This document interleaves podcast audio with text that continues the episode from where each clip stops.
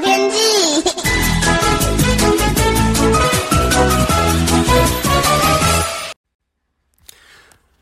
各位听众朋友好，我是彭启明。昨天是二十四节气中的立夏，哈，也遇上今年到目前为止最旺盛的一波锋面接近。那伴随旺盛的对流闪电，在新北市的沿海都有显著的局部剧烈的降雨。大致上呢，这波是以西北部为主，水库的集水区非常的有限。中南部的山区有零星的午后的热对热对流，所以也颇为局部的。那另外呢，就是锋面的尾巴接近台东的时候发展起来，也有较大的雨势。那封面的过后呢，呃，带来这个偏凉的北风，北部东半部温度略降，凉凉的很舒服。不过今天白天开始显著的回温，各地都是接近或是说中南部超过三十度以上。明后天呢，南风更明显，温度也会再回温一两度。呃，夏天的这个感觉会越来越明显，转趋炎热哦。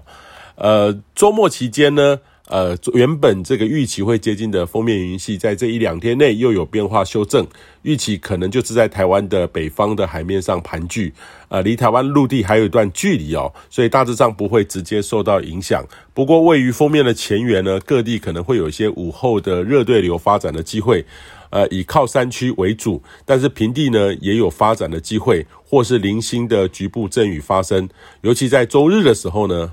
那下午的户外活动要稍微留意一下，呃，预期可能会是一个偏暖，像是夏天的母亲节假期。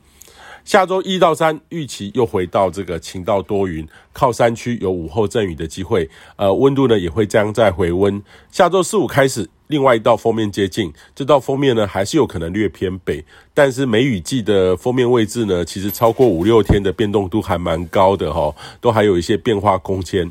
事实上，在这个中国南方，在过去这一两周都可以显著看到有锋面不断的发展，未来也是如此哦。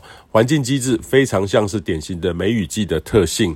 那台日本呢，也把这个冲绳的日入梅的日期哦定在昨天的五月五号了，较往年早了五天。呃，当然了哈，每个国家对于梅雨的定义还有预测的方法都不大一样。呃，只不过发展的位置呢，都显著在台湾的北方。当地呢是有这些剧烈的较大雨势，但是就是没有接近到台湾。那如果持续下去呢，其实的确有机会，五月底前台湾的降雨真的是比平均值来得少，甚至偏少的机会是很高的。至少呢，未来这两周都还看不出较大解决旱象的这种雨势出现哈，只能靠较小零星的规模的午后阵雨，这个还是日不敷出啦哈，还是要加大省水的力道，能多撑久一点点，才能够一起共度难关。以上气象由天气风险彭启明提供。